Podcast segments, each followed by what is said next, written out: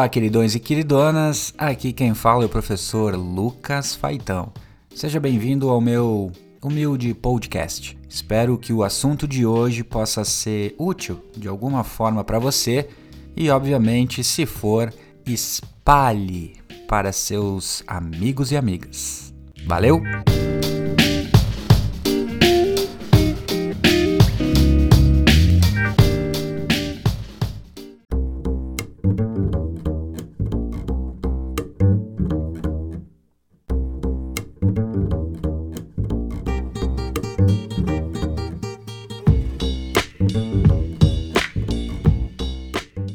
Estamos a pouco mais de um mês da prova do Enem. Você certamente já se perguntou se está devidamente preparado para o exame. Óbvio que nunca nos sentiremos 100% seguros, ainda mais em se tratando de estudos. Se preparar para uma prova é sempre muito desgastante, confuso, quase que uma tortura em alguns momentos. Enfim, o que eu quero dizer aqui é que o processo de uma aprovação vai muito além do desempenho individual do próprio candidato. Há de se ter de maneira muito clara que todos, absolutamente todos que são amigos, familiares ou que sejam muito próximos, têm a sua parte de responsabilidade nesse processo. A saúde mental do brasileiro, de forma geral, já está absurdamente abalada. E aqui eu não me refiro apenas à pandemia, mas sim de todo o ambiente belicoso nutrido aí por um governo negacionista e incompetente.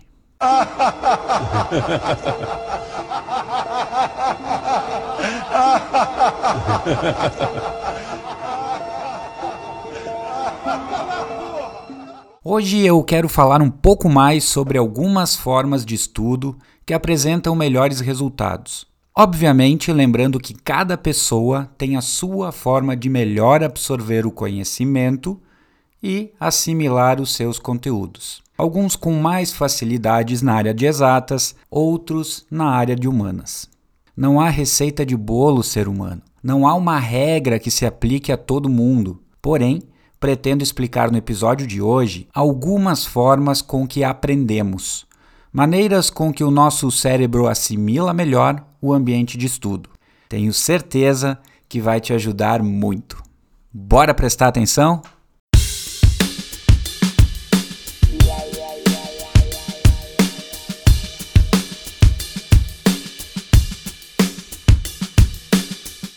Durante a segunda metade do século XX, o biólogo e psicólogo suíço Jean Piaget vai desenvolver uma visão de conhecimento que revolucionará a forma como lidamos com a aprendizagem. Segundo o Piaget, o conhecimento simplesmente não existe. Para ele, o que rola é um conjunto de capacidades intelectuais. Ele desenvolve uma base que resultará no construtivismo.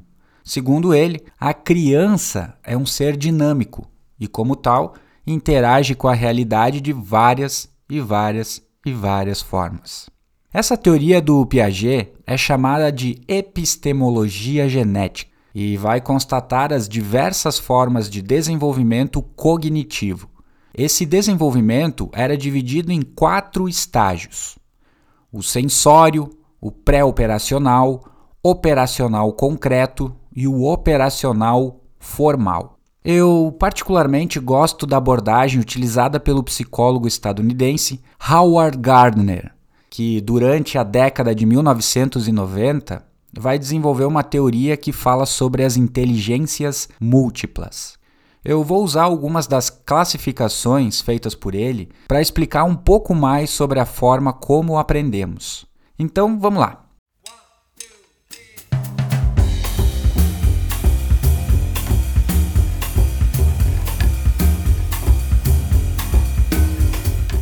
Segundo Gardner, nós temos uma habilidade chamada musical ou auditiva, que é uma galera aí que associa sons ao processo de aprendizagem. Certamente você conhece alguém, ou você mesmo, que gosta de estudar com os fones de ouvido curtindo algum som. Parece que fica mais claro o entendimento do conteúdo. Outra habilidade que o Gardner é, destaca é justamente a habilidade lógico-matemático, que é uma facilidade de lidar com números.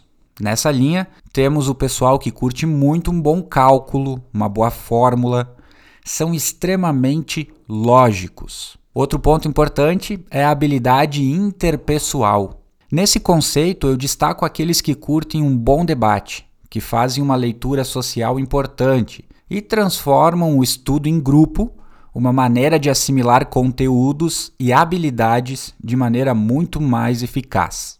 O Gardner ainda fala da relação intrapessoal, que é uma habilidade do autoconhecimento.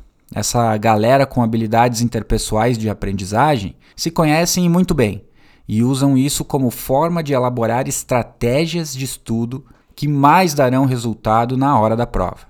Temos também a habilidade corporal sinestésica, que é o povo que precisa colocar a mão na massa. Realizam exercícios e se aprofundam nos simulados. Para essa galera, a melhor forma de aprender é repetir resoluções. Outra habilidade do Gardner é a habilidade linguística, que é o pessoal com uma boa comunicação e que sabe estruturar muito bem as suas ideias, sem contar a imensa facilidade em dominar uma língua estrangeira. Outra habilidade muito interessante é a espacial. Aqui é o pessoal que mais tenho contato em meus grupos de história, por exemplo. É um pessoal que precisa de estímulos visuais para ajudar na assimilação do conteúdo. Algo como mapas mentais, slides, uh, os próprios mapas habituais, uh, eles acabam ajudando e muito na compreensão do conteúdo. Muitos deles desenvolvem ainda alguns resumos e acabam adotando isso para melhorar aí todo o seu desempenho.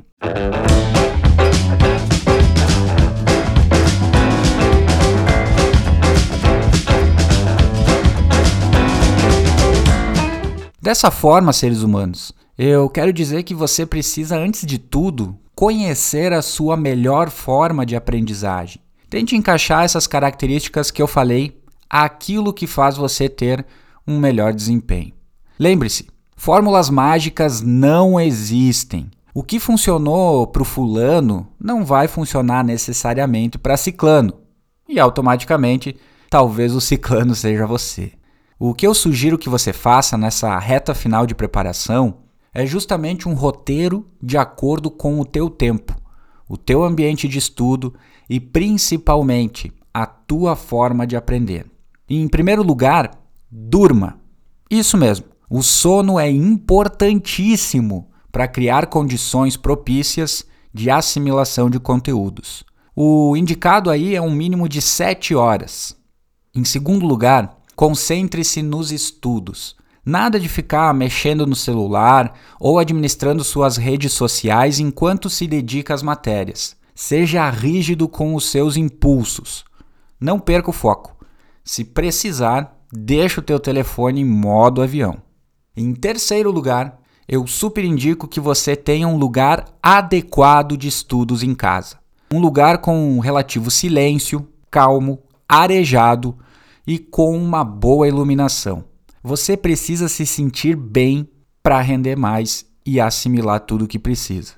Em quarto lugar, a melhor dica que eu posso dar é a de que deve ensinar alguém. Você sabia que ensinando o conteúdo estudado, você acaba fixando as informações de maneira muito mais certeira na sua cabeça? Pois é, segundo um estudo recente, 95% das pessoas que fizeram isso aprenderam os conteúdos com muito mais facilidade.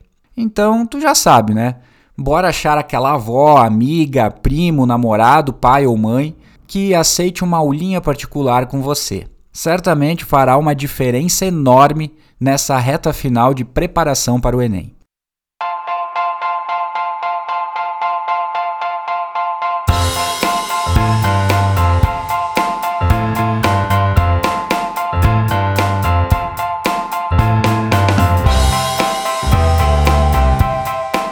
Eu espero que tenha te ajudado um pouco nesse momento que começa a ficar cada vez mais tenso. Lembre-se que prova alguma define quem você é. Dedique-se e não desista dos seus sonhos. Conte com o Luquinhas aqui e até o próximo episódio.